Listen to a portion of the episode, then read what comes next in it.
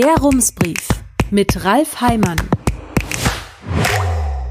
Münster, 23. Mai 2023. Guten Tag. Vier Wochen hatte die Stadt Münster Zeit, um Christian Lattleifs Anfrage nach dem Informationsfreiheitsgesetz zu beantworten. Lattleif, früher Schulleiter und Dezernent bei der Bezirksregierung, wollte wissen, was der Oberbürgermeister und die Stadtverwaltung unternommen haben, um den Ratsbeschluss, Münster bis 2030 klimaneutral zu machen, umzusetzen. Nach Lattleifs Eindruck war nur sehr wenig passiert.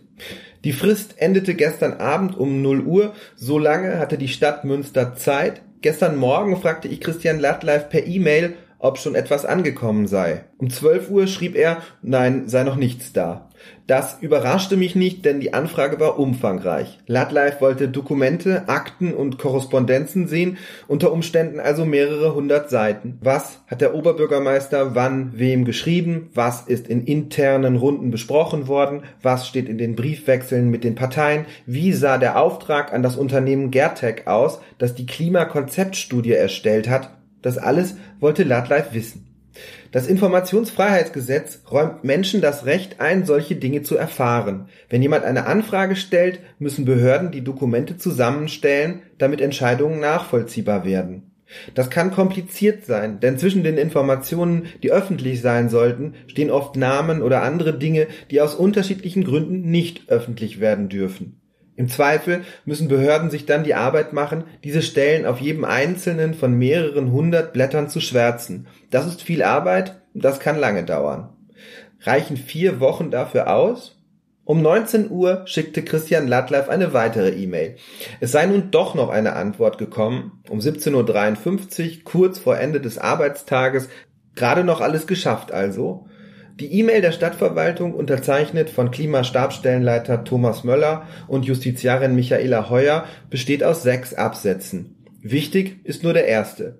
Dazu vorab schnell ein Blick ins Informationsfreiheitsgesetz. Dort heißt es, jede natürliche Person hat gegenüber den in Paragraph 2 genannten Stellen Anspruch auf Zugang zu den bei der Stelle vorhandenen amtlichen Informationen.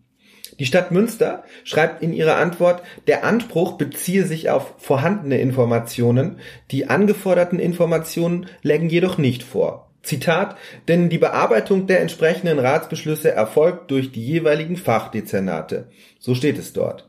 Die Stadt hat also mutmaßlich vier Wochen lang nach Argumenten gesucht, um kein einziges Blatt Papier herausgeben zu müssen, und das ist kurz vor Ablauf der Frist mit einer Wortklauberei dann auch tatsächlich gelungen. Wenn man bei der Stadt anruft und fragt, kann ich mal bitte den Oberbürgermeister sprechen, muss man also wahrscheinlich mit der Antwort rechnen, ich weiß nicht, ob Sie das können.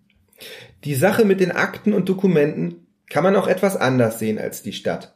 Nach meinem Verständnis ging die Anfrage an die Stadt Münster. Die Fachdezernate sind Teil der Stadtverwaltung und wenn die Informationen dort liegen, dann sind sie vorhanden. Damit müsste die Stadt sie herausgeben. Im Grunde scheint es hier allerdings nicht um die Frage zu gehen, wo die angefragten Dokumente denn nun eigentlich liegen, sondern um etwas ganz anderes. Behörden lassen sich ungern in die Karten schauen, schon gar nicht von der Öffentlichkeit. Wenn es irgendeine Möglichkeit gibt, die Dinge im Verborgenen zu belassen, dann wird diese Möglichkeit meiner eigenen Erfahrung nach gerne genutzt. Und in vielen Fällen gibt diese Praxis den Behörden auch recht. Oft lassen Menschen sich mit Antworten abspeisen, die eigentlich gar keine sind. Das hat die Stadt in diesem Fall bereits mehrfach versucht.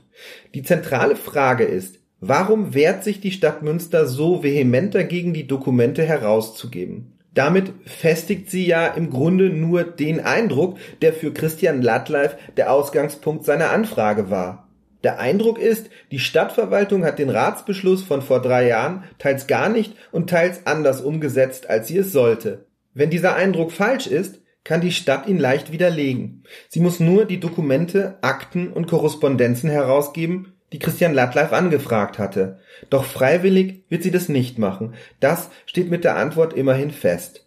Christian Lattleif, der früher als Dezernent selbst Anfragen nach dem Informationsfreiheitsgesetz beantworten musste, schrieb mir heute Nachmittag in einer E-Mail, man fragt sich, was schlimmer ist, das Desinteresse der Verwaltung an den Beschlüssen des Rates oder die Missachtung des Informationsfreiheitsgesetzes. Er wird sich nun überlegen, wie es mit seiner Anfrage weitergeht. Herzliche Grüße, Ralf Heimann. Rums, neuer Journalismus für Münster. Jetzt abonnieren. Rums.ms